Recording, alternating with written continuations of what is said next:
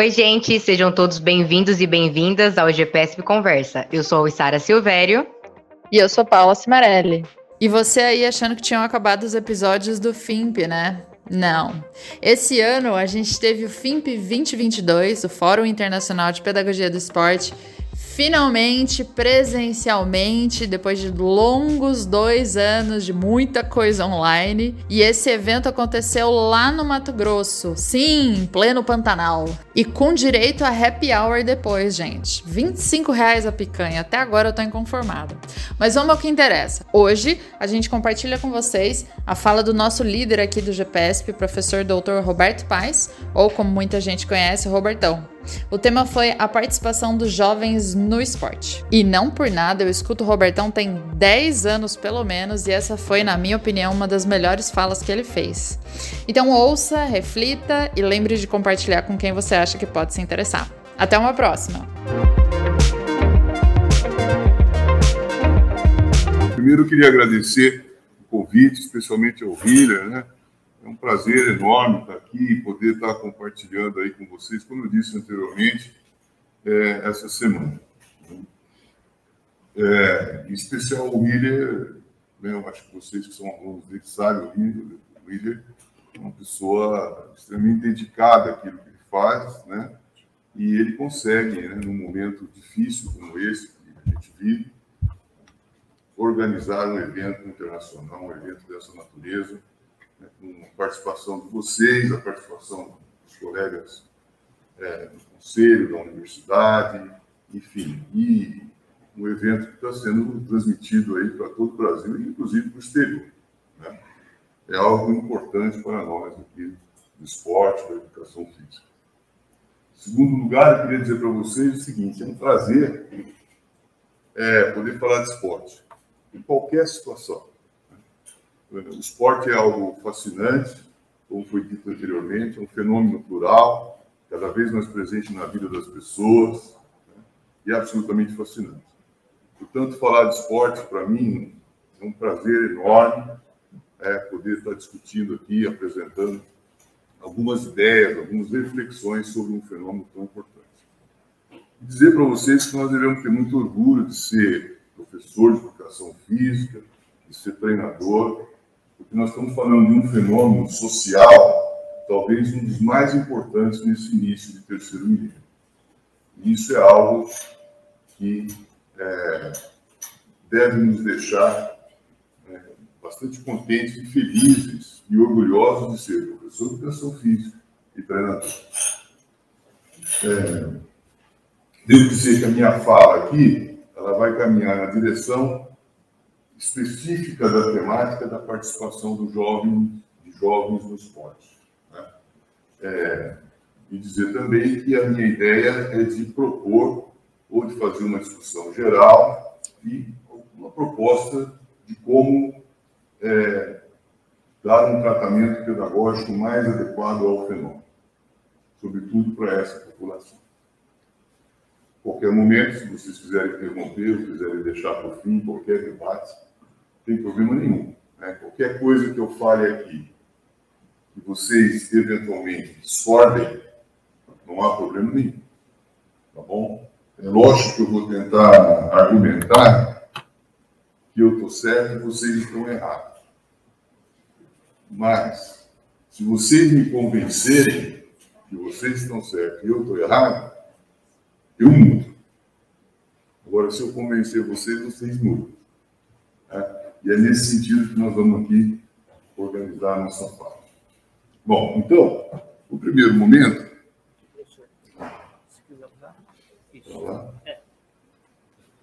No primeiro momento, falar do esporte é algo enorme. Né? Falar do esporte para jovem também é uma coisa enorme. E uma coisa que nós temos que aprender, algo que nós temos que aprender, é delimitar a nossa fala, delimitar o nosso objeto de reflexão, objeto de estudo, objeto de pesquisa. E quando se fala em esporte para jovem, se pensa muito em várias alternativas, até porque o esporte ele é plural, ele pode ser praticado com, de várias formas, para várias coisas. Né? Eu destaquei duas, mas há muito mais. Há uma preocupação com o esporte de alto rendimento nas categorias menores, né? sub-20, sub-19, sub-18, sub-14, sub-11. E, diante desse contexto do esporte, existe uma preocupação, é, ao meu ver, muito, muito centrada na questão da busca de um resultado a curto prazo. E isso tem sido, de fato, um problema. Com relação a outra possibilidade do esporte, o esporte de lazer, é, ele é feito atualmente no nosso país de forma espontânea. Ontem, eu, Heitor, eu saí, né, nós saímos do hotel, fomos comer um lanche, alguma coisa, passamos por uma praça que tem duas tabelas de basquetebol. E ali tinha umas crianças ocupando ali o espaço, o tempo livre, de forma espontânea, de forma livre. Portanto, o lazer que envolve o esporte, ele ocorre muito, não por conta de políticas, mas por conta da espontaneidade da própria população. Mas pensar no esporte somente nessa perspectiva, ou em outras perspectivas, é reduzir as possibilidades do esporte. Por uma razão muito simples. A população brasileira de 0 a 18 anos é superior a 53 milhões de pessoas. Então, nós estamos falando aqui de um esporte, veja vocês a responsabilidade, a nossa responsabilidade enquanto professor, enquanto treinador, enquanto político, enquanto administrador, enquanto pesquisador, é atender uma população superior a 53 milhões de pessoas de 0 a 18 anos. Portanto, nós não podemos pensar no esporte somente para o atleta ou no esporte somente para um lazer espontâneo. Há necessidade de se pensar no esporte para uma população que é maior do que muitos países, superior a muitos países.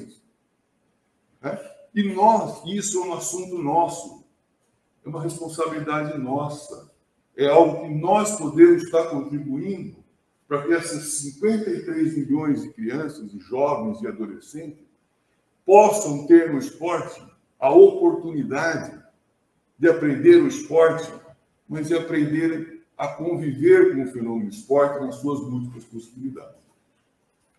Então, o que eu quero dizer aqui para vocês é o seguinte: eu não quero reduzir, restringir a minha fala para falar do alto rendimento, nem tampouco para falar do esporte como lazer, ou do esporte na escola, ou do esporte. Não, eu quero falar do esporte de uma forma geral, possibilitando o acesso a 53 milhões de brasileiros. Seja lá para aquilo que eles têm vontade, para aquilo que eles querem.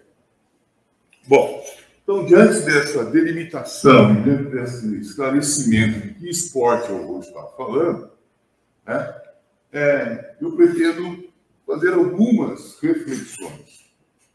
E, obviamente, dentro da temática da pedagogia do esporte. Ontem nós tivemos uma reunião coordenada pelo Hiller, que envolveu uma série de profissionais de educação física, como a gente falou, envolvido com, com a pedagogia do esporte. Coincidentemente, esse material já estava pronto, mas eu fiz alguns comentários até com os colegas. Antigamente, a gente pensava educação, no, esporte, na pedagogia do esporte, como algo que era o quê? Você adequar o conteúdo esportivo a um determinado contexto e um determinado tempo. Você resolvia o problema de dar ao esporte um tratamento pedagógico a partir dessa adequação de conteúdo, contexto e tempo. O esporte evoluiu. Nós estamos no século XXI. É, nós não podemos fazer um fenômeno do século XXI dar a ele um tratamento pedagógico da sequência pedagógica do século XX. O esporte mudou. E a pedagogia do esporte tem contribuído muito para essas mudanças. E diante disso, não basta mais refletir somente o que eu vou fazer, como é que eu vou fazer e quando eu vou fazer. É preciso refletir e é preciso o quê? Aprofundar as reflexões em níveis mais complexos. E diante desse contexto, como vai ser a nossa reflexão? Primeiro, uma prática duradoura. Eu não posso pensar no esporte para 53 milhões de pessoas que vai fazer esporte durante um ano, dois anos, três anos, depois nunca mais vai fazer esporte. O esporte é importante para a vida toda. Portanto, tem que ser uma prática duradoura. Agora, como é que nós fazemos essa prática ser uma prática duradoura? Será que são consequências pedagógicas com a repetição do gesto, com a competição? Essas são questões que eu gostaria de estar conversando com vocês. Outra possibilidade que eu quero refletir é sobre o treinador, a formação do treinador. É um assunto da pedagogia do esporte. Qual é a formação que nós estamos dando aos nossos treinadores? O que, que nós entendemos que é importante? Quais são os saberes significativos que podem contribuir para a formação dos nossos profissionais de educação física e, em especial, nossos treinadores e professores. Outra, outro ponto que eu queria refletir é a brasilidade. O que, que eu quero dizer com brasilidade? Estou um pouco cansado de, às vezes, a gente pegar modelos de outros países e querer fazer aqui no Brasil. Outros países não têm 50 milhões de pessoas de 0 a 18 anos. Para quem é do basquetebol, a gente é, tinha uma coisa de ir para os Estados Unidos, pegar as ações, os movimentos, as jogadas e trazer para o Brasil e implantar no seu time. E teve uma coisa muito interessante num determinado momento, quem é do basquete sabe Um time chamado Chicago Bulls, que ganhou 10 vezes o campeonato da NBA, e tinha lá uma jogada que eles chamavam de triângulo. E aí alguns treinadores trouxeram o triângulo aqui para as equipes brasileiras mas esqueceram de trazer o Jordan, o Scott Pippen e o Tupac. Portanto, não dá certo. Então, eu quero discutir com vocês essa brasilidade. Como é que nós vamos dar esse caráter, essa identidade dentro de propostas pedagógicas que possam fazer do esporte importante e o cada vez mais importante na vida das pessoas. Uma outra reflexão, e nós não podemos perder isso de vista nunca, Nunca. É? Educação física. Antes de física, educação. Pedagogia do esporte é uma disciplina de uma área de conhecimento, a educação. Eu faço aqui e repito aqui a palavra do professor Rubem Alves. A natureza do esporte é educacional. Eu posso não respeitar a natureza, como não respeito em outras situações mas que a natureza do esporte educacional, ela é educacional. Uma outra reflexão que eu quero fazer com vocês é a respeito de avaliação. A gente achava que a avaliação não estava no contexto da pedagogia do esporte. Mas como é que eu controlo? Como é que eu, como é que eu consigo ir para algum lugar se eu não sei aonde eu estou? Quem não sabe onde está, não sabe para onde vai. Portanto, é preciso avaliar para controlar. E eu vou falar um pouquinho sobre isso. E a multidimensionalidade do esporte. Né? Eu acho que é muito importante a gente entender que é, o esporte ele transcende a maximização de força, a minimização do tempo e a maximização da precisão. Não é só saltar, arremessar, lançar, ele vai além disso. E nós precisamos assumir, enquanto pedagogos do esporte, que o nosso papel vai além do mais forte, mais alto, mais rápido, mais preciso, etc, etc. E não é possível fazer isso sem planejamento, portanto, eu vou abordar um pouco as questões de um planejamento a longo prazo. A longo prazo, porque nós estamos pensando o quê? Numa prática duradoura. E também chegamos aí num momento que é um momento político importante.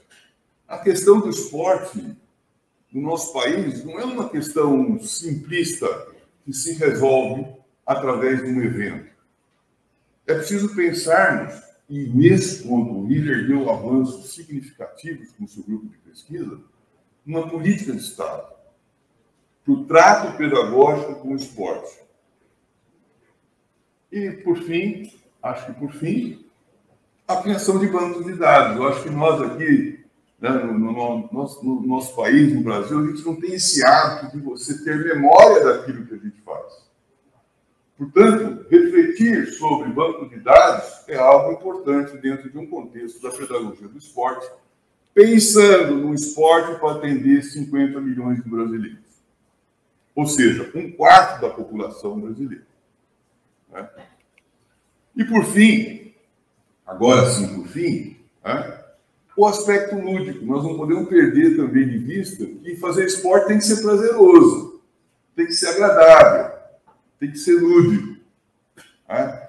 E mais do que algo que eu tenho assim, discutido muito desde sempre, é que quando eu trabalho com esporte diante de um contexto lúdico, não significa descaracterização técnica e tática. Não é porque eu estou fazendo uma brincadeira com o meu aluno que eu não estou trabalhando alguns aspectos importantes do desenvolvimento motor, de valores, de princípios, de modos de comportamento e etc. Portanto, eu, é lógico que há muito mais aspectos dentro da pedagogia do esporte, mas eu elenquei 10 pontos que vão balizar, que vão orientar as reflexões que faço a partir de agora. A primeira delas é entender. Né? Eu queria também dizer que muitos autores no Brasil e, os, e muitos fora do Brasil também discutem esse tema. No entanto, eu quis ser leal, fiel ao grupo de estudos em pedagogia do esporte, chamado GPES. Poderia usar autores franceses, ingleses, americanos, canadenses, mas a minha opção foi trabalhar com autores que passaram pelo GPESP. Em alguma medida, contribuíram para o desenvolvimento do esporte com suas pesquisas, com seus estudos, tendo o GPESP como ambiente. E nesse sentido, desde quando eu comecei a refletir sobre, sobre a pedagogia do esporte, nos anos 80, uma questão importante tem, tem sido, é, é, tem estado presente. Quando deve ser feita a iniciação esportiva? O que é iniciação? O que é especialização? É correto a especialização precoce? É um procedimento pedagógico você especializar crianças com 3, 4, 5 anos em determinadas modalidades? A iniciação precoce é adequada? Bom, então, ainda que de maneira superficial, quero dizer para vocês o seguinte: a iniciação esportiva precoce é extremamente interessante, importante e desejável. Olha, eu posso, na educação infantil, começar a trabalhar o esporte, evidentemente com conteúdo adequado, compatível com aquela faixa de idade. Ah, eu posso começar a natação com dois anos? Posso. Depende do conteúdo, dos procedimentos, etc. Agora, eu posso me especializar no chupetinha do futebol, no fraldinha do futebol com quatro, com três anos? Aí não. Aí a ciência mostra que não é um procedimento pedagógico adequado. Portanto, a iniciação precoce ela é adequada, mas a especialização precoce depende de algumas coisas. Evidentemente que aí seria uma outra conversa, uma outra história. Portanto, essa pedagogia do esporte que eu estou propondo reflexões acerca de atender uma população de 50 milhões de brasileiros, ela tem que ser uma iniciação diversificada, que possa o quê? Dar a oportunidade de crianças jovens e adolescentes de terem acesso e de conhecer as diferentes possibilidades em suas modalidades esportivas. E, por fim, sobre esse aspecto, a questão da competição. Né? Bom, é absolutamente impossível negar a competição, porque é uma característica do esporte, do jogo. Entretanto, é preciso tomar alguns cuidados com essa questão da competição. E a literatura até trata muito bem. Até eu acho uma coisa interessante. Às vezes a gente defende que a competição não deve ser exacerbada. E não deve mesmo. Mas na vida a gente pratica uma competição exacerbada, querendo ser melhor do que o outro, publicar mais do que o outro, trabalhar melhor do que o outro. Ou seja, nós treinadores também acabamos influenciando nossos alunos a uma competição desenfreada, exacerbada, que leva, sabe o quê? A evasão. Tá? Inclusive, há números importantes que a maior evasão do esporte entre as meninas se dá com idade dos 13 aos 15 anos. E entre os meninos com idade dos 15 aos 18 anos. Ou seja, numa idade em que, é lógico que não é só por conta do esporte, há uma série de circunstâncias, né?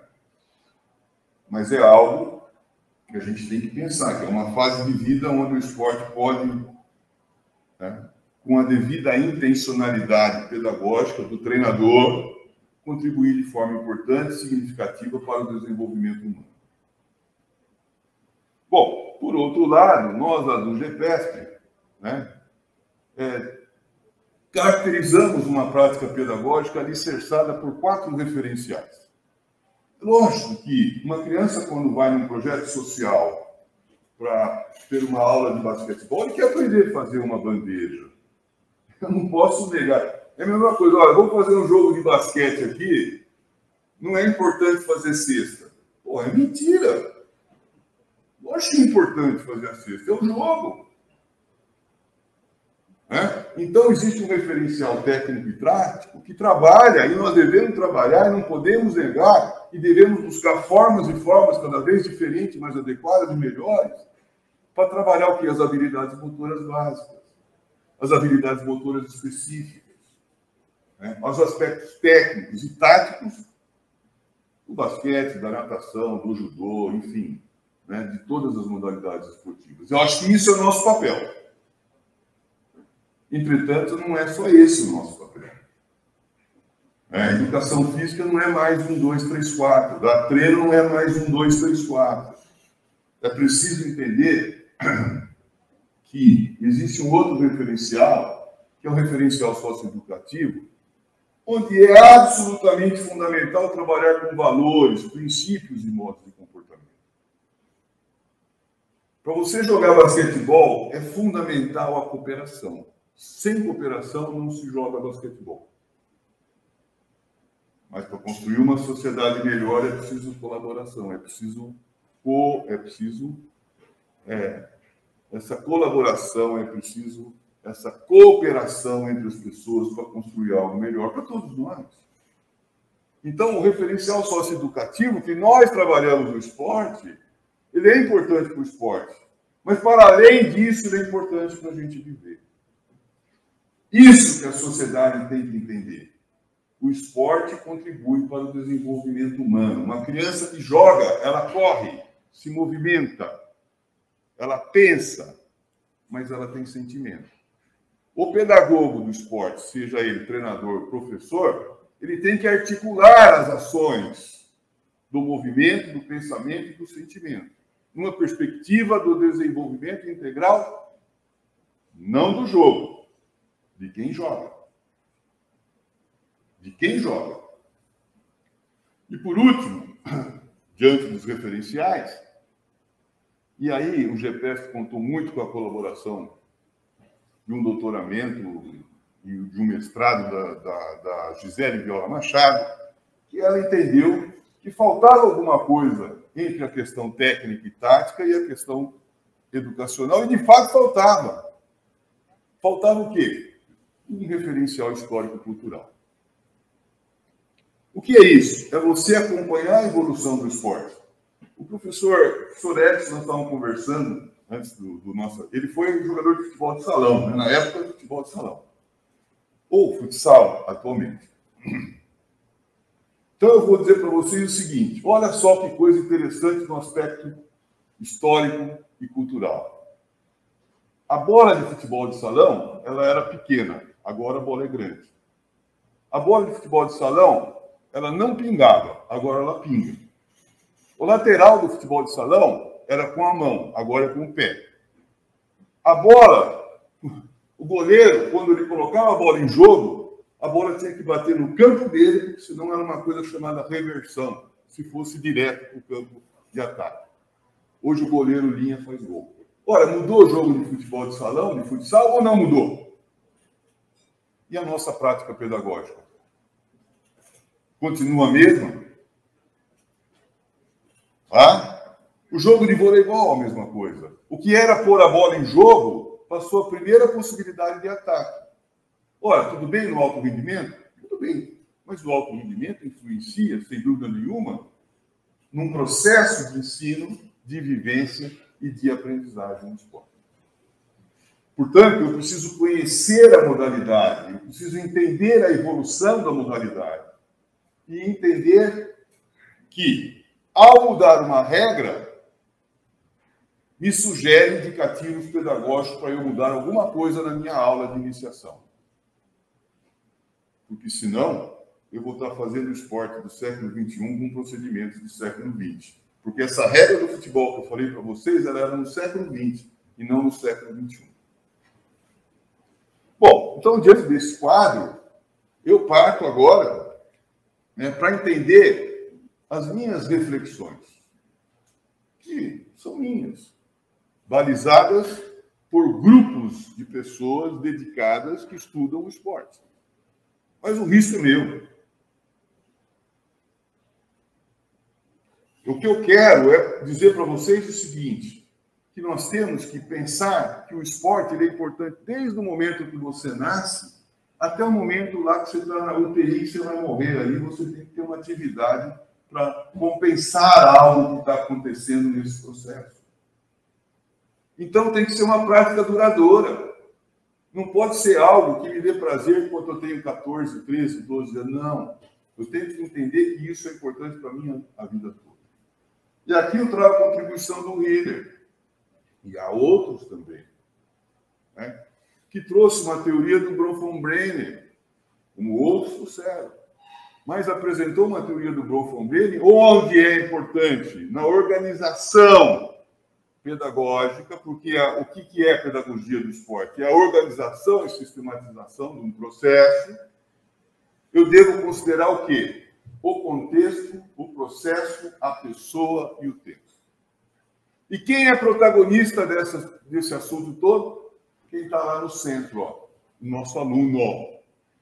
Protagonista não é o pesquisador, não é o professor, não é o treinador, é o atleta, é a criança, é o aluno.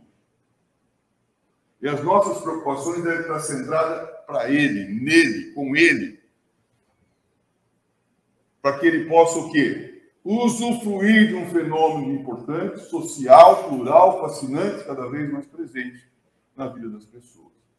E a partir daí, o Bronfombre nos ajuda a entender melhor isso, né? colocando a pessoa né, como centro das nossas preocupações. Bom, a partir disso, nós lá do GPSP, né, é, entendemos que dentro desse contexto são para uma prática duradoura, há três aspectos absolutamente fundamentais.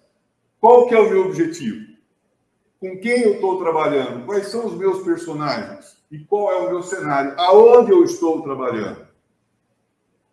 Isso está inserido dentro de uma teoria bioecológica que foi discutida há anos por um psicólogo que foi o Bronco Breno. Tá?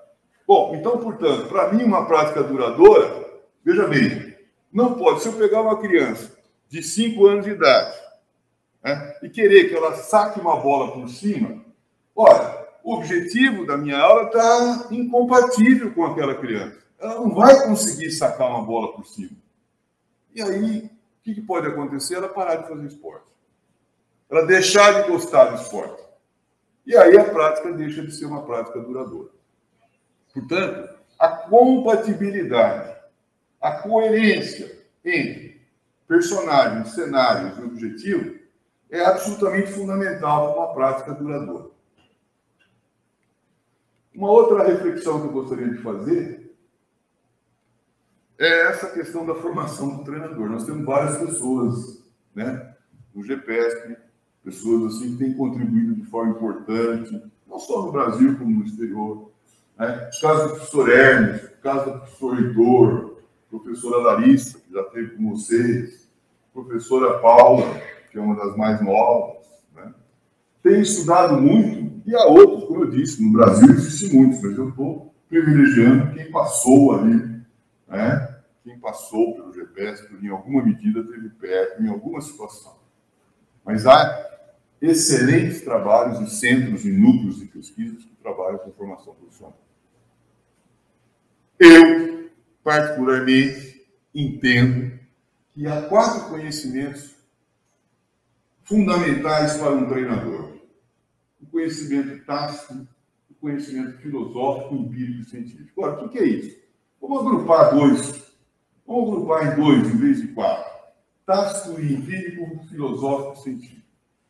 Vocês, jovens treinadores, vocês, a história de vida de vocês vão fazer vocês adquirirem experiências, potencializarem ativos importantes para a formação do treinador. A experiência de vida a cada dia, por exemplo, e no alto rendimento a mesma coisa.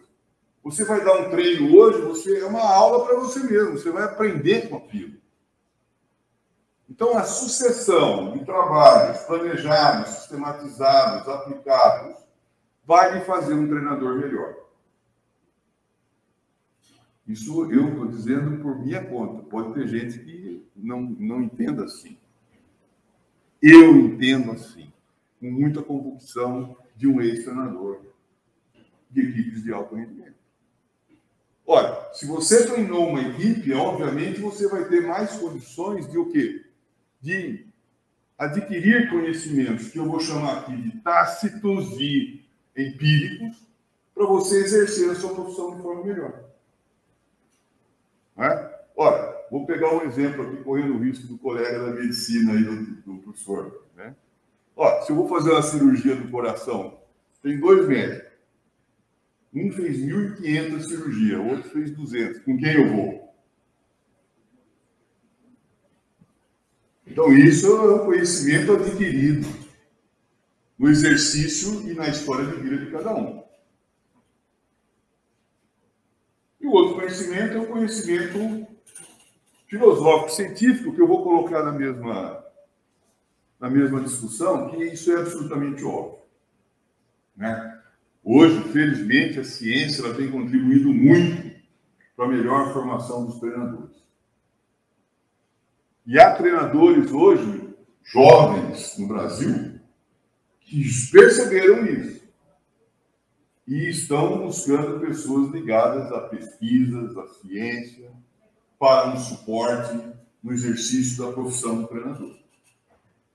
Não dá mais para ser um treinador de qualquer modalidade desconsiderando os avanços científicos.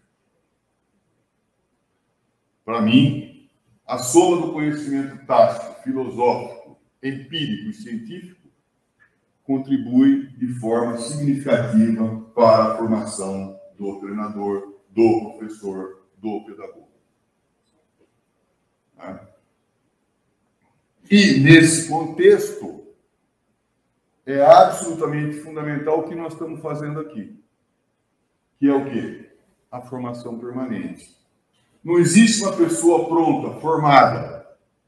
As pessoas se modificam dia a dia. É? Existe até uma frase de Guimarães Rosa que ele diz isso: ninguém está pronto, as pessoas se modificam, afinam, desafiam. Verdade maior é que as pessoas mudam. Não é exatamente assim, mas é próximo disso. E nós estamos aqui fazendo o quê? Mudando. Mudando para quê? Para buscar uma prática pedagógica mais adequada mais coerente, mais correta para jovens de 0 a 18 anos, que no nosso país há 53 milhões. Ora, é importante ser treinador e professor de educação física ou não é? Bom, portanto, isso para mim que nós estamos fazendo tem que acontecer sempre. Felizmente vocês têm um líder aí que propõe isso, que faz isso, e que é além de profissional, de professor, é um empreendedor do conhecimento, do saber, e que possibilita a formação continuada. Ninguém está pronto.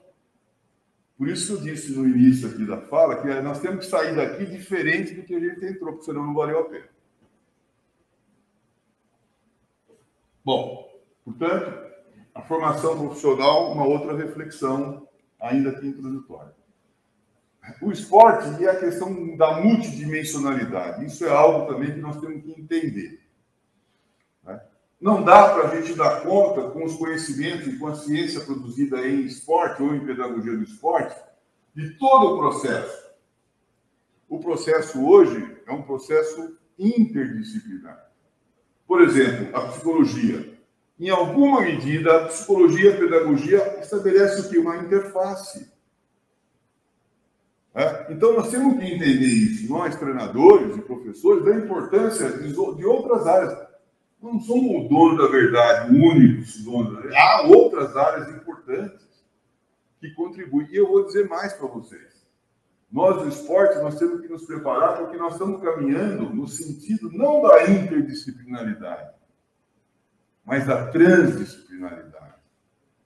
Onde o esporte pode, de fato, contribuir, né, como eu disse, para o desenvolvimento do pensamento, do sentimento e do movimento. Portanto, há muito. Eu quero fazer aqui uma, uma lembrança, meu amigo Carlos Gonçalves, professor da Universidade de Coimbra, que ele me fez entender muito melhor isso de é, num primeiro momento eu achava que o treinador era dono da bola no jogo de camisa, né? falando uma linguagem coloquial. Mas não é. Né? A gente tem que se valer da ciência e de outras áreas do conhecimento. Bom, Aí que eu venho ao aspecto educacional, que eu acho que nós não podemos perder de vista nunca. Esse é o grande assunto nosso da área, do esporte, da educação física, do treinador, do CONFEF, do CREF, né? que é o quê? Contribuir para a educação. O esporte, a educação física, ela deve contribuir para a educação das pessoas. Né? E o nosso país precisa muito disso. Tanto na educação formal nas escolas, onde o esporte pode. Eu não quero aqui também dizer que é só o esporte. Estou falando, estou aqui para falar de esporte, mas eu não nego os outros conteúdos também importantes da educação física. Mas não há dúvida de que o esporte pode, na educação formal, contribuir para o desenvolvimento do aluno. Nós temos que defender isso. Importante, duas horas, ótimo, três horas melhor, mas nós temos que defender que a educação física ela é importante todo dia. Para que a gente possa, de fato, né, agregar os aspectos técnicos e táticos do esporte, sociocultural do esporte, né, socioeducativo do esporte e histórico-cultural do esporte. Mas o esporte não está presente só na educação formal. Ele está presente também na educação não formal, nos clubes, e aqui existe algo extremamente importante, que é ou que são projetos sociais. Eu acho muito complicado você proporcionar o esporte somente em clubes, como acontece mais na região de São Paulo. Porque nem todos são sócios de clube, mas todos, ou a grande maioria, frequentam a escola ou projetos sociais. Ora, se eu quero de fato democratizar o esporte, dar oportunidade de acesso, eu tenho que pensar em projeto social. Né? Então, o esporte está na educação formal e na educação não formal. E mais ainda, ele também está na educação informal, que foi o que nós vimos ontem na praça aqui no centro de Cáceres. As pessoas andando de skate, jogando basquete, andando de bicicleta, ciclovias, etc, etc, etc. Né? Portanto, essa questão da educação nós não podemos jamais perder, porque nós, profissionais de educação física, não podemos atuar na escola, nós podemos atuar no clube, num projeto social, etc. Né? Mas o que nós fizermos na escola, no projeto social, como professor, como treinador, vai refletir o quê? Na vida das pessoas. Para elas poderem ter o quê? Autonomia para poder o quê? Praticar esporte na rua, por exemplo. Eu acho muito ruim, até brinco com isso. Às vezes o secretário de esporte chega, a primeira pergunta que ele vai ser entrevistado, o que, que o senhor pretende com o esporte? Daí o secretário responde assim, tirar as crianças da rua. Eu acho exatamente o contrário. O esporte você tem que melhorar a rua para a criança continuar frequentando a rua, porque lá é um espaço de educação informal. Né? Então não se tira a criança da rua, se melhora a rua. Porque a rua é um espaço de educação. Bom, outra reflexão. Uma prática prazerosa. E aqui eu saio um pouco da, do esquema do, do GPS, que eu venho trabalhando com nomes do GPS, para falar de um amigo do João Batista Freire, que eu tive uma forte, forte influência né, no trabalho que o João desenvolveu há muito tempo e vem desenvolvendo há muito tempo, sobretudo na utilização das brincadeiras populares e dos jogos, da cultura infantil, no processo de ensino de vivência e de aprendizagem do esporte. E o João fez uma frase no, no, no livro dele, acho que foi Educação de Corpo Inteiro, se eu não estou enganado, que eu acho que isso é uma coisa que, olha, vocês devem pensar muito nisso enquanto treinadores, enquanto professores. O que, que nós temos que fazer com 53 milhões de brasileiros de 0 a 18 anos? Ensinar esporte para todos. Mas isso basta? Não basta. Eu tenho que ensinar bem esporte para todos. E para mim, ensinar bem significa ancorar a prática pedagógica dos referenciais técnico e tático, socioeducativo, e cultural. Mas mais do que isso, ensinar mais do que o esporte. E aí entra contexto educacional. Ensinar esporte, ensinar bem esporte, ensinar mais do que o esporte. Ou vocês acham que o nosso papel não é esse? Quem trabalha em projeto social sabe, quem fez alguma coisa, que às vezes um aluno de um projeto social ele fala coisas para você que não fala para o pai ou para a mãe. Veja vocês a responsabilidade do professor de educação física e do treinador. Ele tem a confiança da criança. E às vezes a confiança é maior no professor do que no próprio, na própria família. Ora, nós não podemos perder isso. Nós, que eu digo, nós pedagogos do esporte, treinadores, nós temos que lidar com isso e ter orgulho de ser professor de educação física e poder de fato contribuir para que as pessoas aprendam o esporte, mas aprendam mais do que o esporte, a conviver com pessoas, a conviver com o esporte. Esse é o nosso papel. E do ponto de vista de uma prática duradoura, é ensinar a gostar do esporte. Olha, é lógico, se eu não gosto, eu paro. Se eu gosto, eu continuo.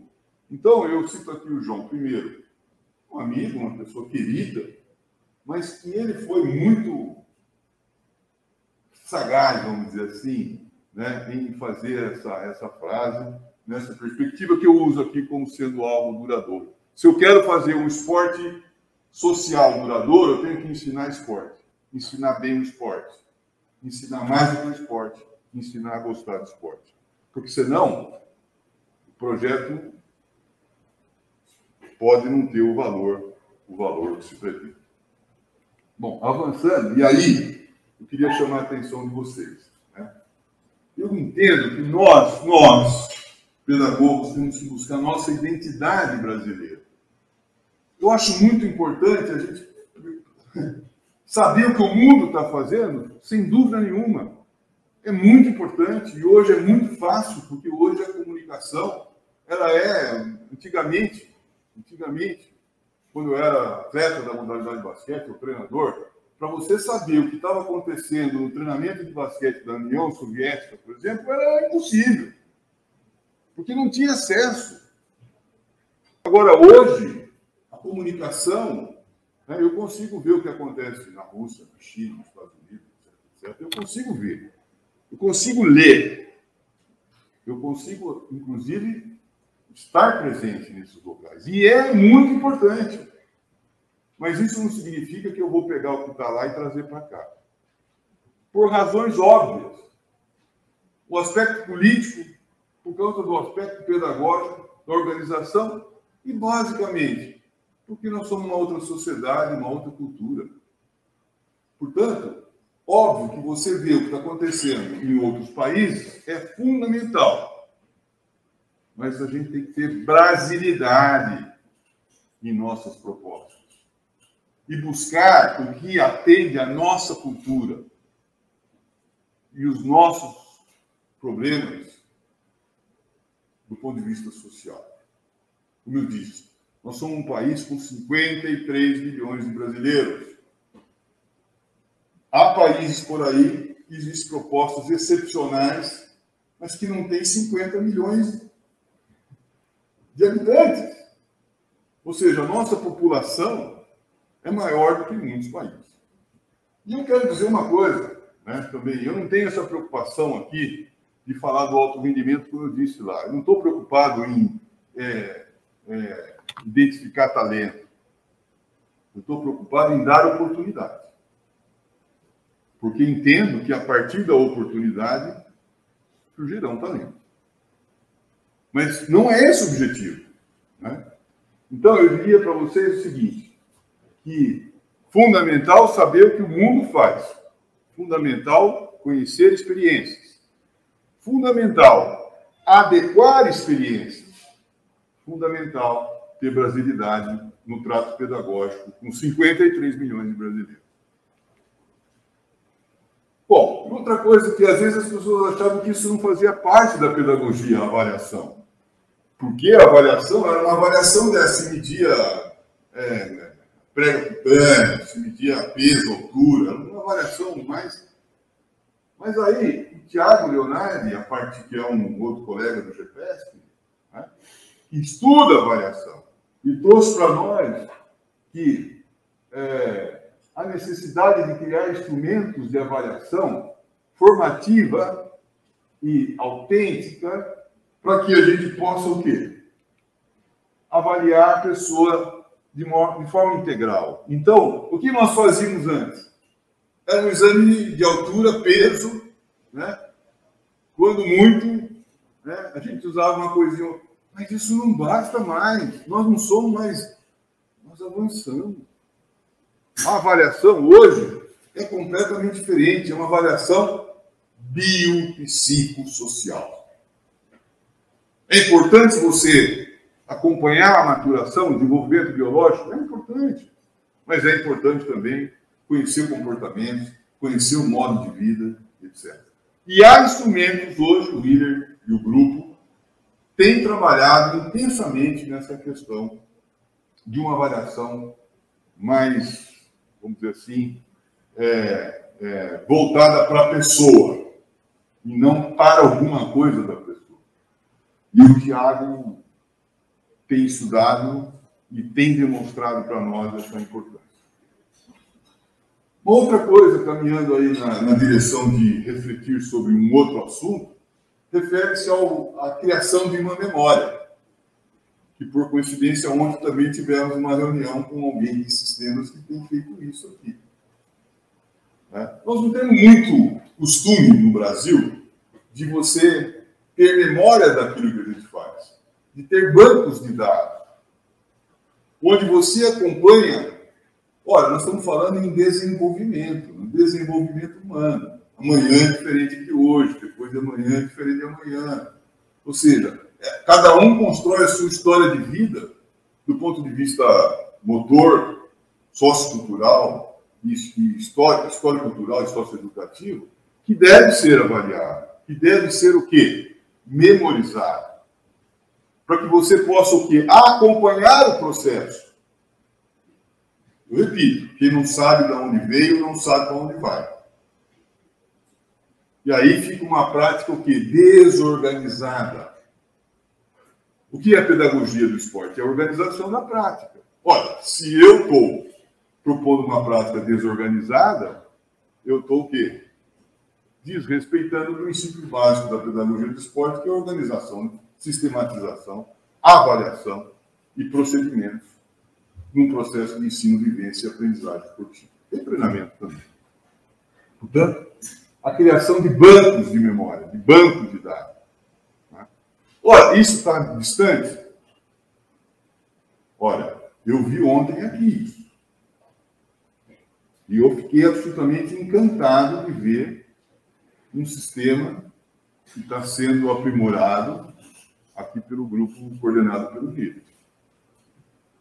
É, que tem avaliação não só a fotografia do momento, como a fotografia que pode ser até a mudança da idade de jovem para adulto. E mais, qual o impacto que o esporte causou durante esse processo de desenvolvimento? Tá? Então, isso é algo que é importante. E do ponto de vista mais simples, nós aqui que vamos dar um treino, ora, qual o problema de você organizar um caderno de treino? Né? E de colocar ali tudo que você fez, o que não fez, o que falta, etc. Bom, agora falando um pouco do, do planejamento a longo prazo, né? É, não há planejamento a longo prazo se você não responder questões simples do esporte para jovem, como essa, por exemplo. Por que fazer o esporte para jovem? Para revelar talento? Não, eu acabei de dizer que não é essa a questão. É fazer o esporte, é propor o esporte para jovem, para que o esporte possa contribuir para quê? Para o desenvolvimento do jovem. Essa é a função de um projeto, por exemplo, social, essa é a função do treinador que vai a campo, do professor que vai a campo. E outras questões elementares, né? como, por exemplo, o que fazer. Ó, eu penso ter dito para vocês, o que, que nós devemos fazer? Ora, nós devemos fazer uma prática pedagógica alicerçada por referenciais. Integrar a pedagogia do esporte a diferentes áreas do conhecimento ter clareza do cenário, do objetivo e dos personagens com os quais eu estou trabalhando. Quem vai fazer? Quem vai fazer somos nós. Quem vai propor somos nós. É? Nós, treinadores, professores, pedagogos. Quando nós vamos fazer? Onde nós vamos fazer? Como nós vamos fazer? E isso aí o Renner responde. Quanto vai custar? Isso é problema dele. Ele é que vai atrás do dinheiro. Né? Então, não há um plano a longo prazo se você não responder essas questões, que são questões simples. Né? Aliás, essas questões podem ser até utilizadas, por exemplo, para um plano de tese, para um plano de dissertação. Né? Porque às vezes a gente encontra dissertação ou tese por aí que não sabemos nem o que, que dizer para mim. Porque não, né, não tem resposta. Você fala, o que, que você está fazendo? Qual a hipótese? Então, eu diria que um planejamento a longo prazo deve estar envolvido nessas questões, seguramente, fundamentais para o esporte para jovens. Bom, então, caminhando aqui na direção da conclusão, né, como que a gente vê no nosso país hoje o esporte para jovens? Eu diria que a gente vê a partir de episódios. Né? Infelizmente, nós temos no Brasil hoje episódios com esporte para jovens. Quais são esses episódios? Por exemplo, encontros científicos. Isso é um episódio. Começa hoje e termina sexta-feira. Tem data para começar e data para terminar. Né? É importante? É importante, mas é um episódio. Nós vivemos de verba parlamentar. Verba parlamentar para fazer um campeonato aqui, um campeonato ali, que também tem idade, tem época para começar e época para terminar. O nosso esporte para jovem hoje, ele é objeto de várias dissertações e tese. Muitas delas não se aplicam, porque estão fora do contexto. Nós vivemos hoje de episódios, como, por exemplo, campeonatos de curta duração. Existe lá um campeonato universitário que dura uma semana. É um episódio. E nós temos outros episódios, tais como esses que eu acabei citando. Mas temos um episódio que pode mudar o jogo, que são os projetos. Esses projetos a continuidade desses projetos, a soma desses projetos, pode o quê? Transformar o episódio em fato. E o fato aqui, os fatos para mim aqui, que está pertinho, e o Hiller tem aqui no estado de Mato Grosso, pronto, pronto para decolar, é uma política de Estado. Mas política de Estado não para fazer esporte. Uma política de Estado para ter o esporte como um facilitador no processo do desenvolvimento humano. Esse é o nosso papel social do treinador, do professor. Por que, que nós aprendemos a ensinar voleibol? Para fazer do voleibol um fator importante no desenvolvimento das pessoas. Olha, mas eu estou preocupado com o talento. Ele vai aparecer. Se nós temos 53 milhões de brasileiros, se 1% desses 53 milhões de brasileiros for talento, está resolvido o problema nosso, do ponto de vista do esporte de alto rendimento. Mas eu não quero resolver o problema do 1%, eu quero resolver o problema dos 99% que vão ter autonomia para conviver com o fenômeno do esporte do jeito que ele quiser conviver. É. E aqui em Cáceres, por exemplo, é um, um cenário maravilhoso para convivência com o esporte. Qualquer que seja ele, sobretudo os aspectos da natureza, do esporte de natureza. Né? E há outros fatos que podem ocorrer. Então é o seguinte, voltando ao planejamento, por que, que eu faço esporte? Ora, eu faço esporte para contribuir para o desenvolvimento das pessoas. Ora, o pedagogo do esporte consegue fazer isso sozinho? Não, não consegue. Ele precisa de ajuda de outras áreas do conhecimento envolvidas no processo.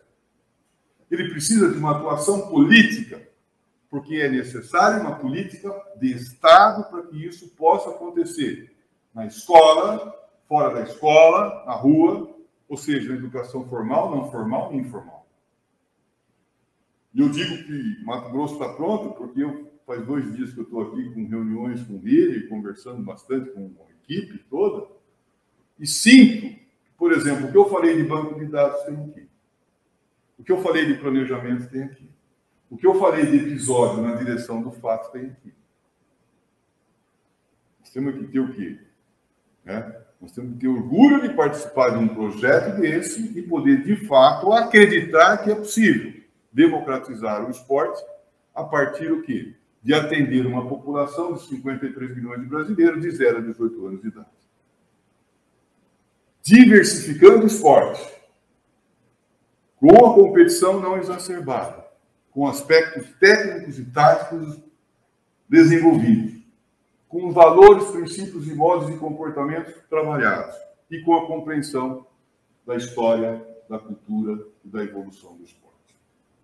Ora, então o problema não está só na elaboração do esporte, mas está na elaboração do esporte no contexto da política pública visando o quê? O desenvolvimento de jovens brasileiros. E o desenvolvimento de jovens brasileiros não se faz só com esporte se faz com outros assuntos. Né? Se faz com educação, com saúde e com segurança social. Então veja onde nós, no esporte, devemos estar inseridos com a educação, com a saúde e com a segurança social. Mas para isso nós precisamos deixar de um, dois, três, quatro. E precisamos entender o esporte como um fenômeno social plural, fascinante, cada vez mais presente na vida das pessoas. Diante desse contexto, é preciso o quê? Promover a igualdade, promover a diversidade. Quando vocês vão para um projeto social aí, é, na cidade XY aí, olha, as pessoas são iguais. É a necessidade do respeito à diversidade. O esporte está para todos. Né? Mas além, para além da igualdade, da diversidade, é preciso cidadania. O que é cidadania? É participação, estimular a participação. As pessoas precisam participar. E esse o lado triste, ou o lado que eu fiquei mais preocupado quando eu vi ontem banco de dados, que nem todas as cidades têm uma preocupação de participar. E isso é péssimo, porque isso é ausência da cidadania, é abrir mão de direitos não do dirigente, mas das pessoas, da comunidade de prática. Além da participação, a solidariedade. Eu acho que o esporte tem muito isso, né? A solidariedade. Né? Tem uma coisa que a ciência não explica. Eu tenho medo, às vezes, de falar isso, porque, como pesquisador, mas como ex-jogador e ex-treinador, eu não tenho dúvida o espírito esportivo. A ciência não explica, mas eu explico. É o espírito da ajuda, da solidariedade. Não há dúvida que o jogo de basquetebol, que eu joguei 30 anos, tem o competir, mas tem também o compartilhar. E às vezes a gente fica com o olhar no competir e esquece do compartilhar. E a solidariedade é exatamente isso: é compartilhe. Compartilhe ideias.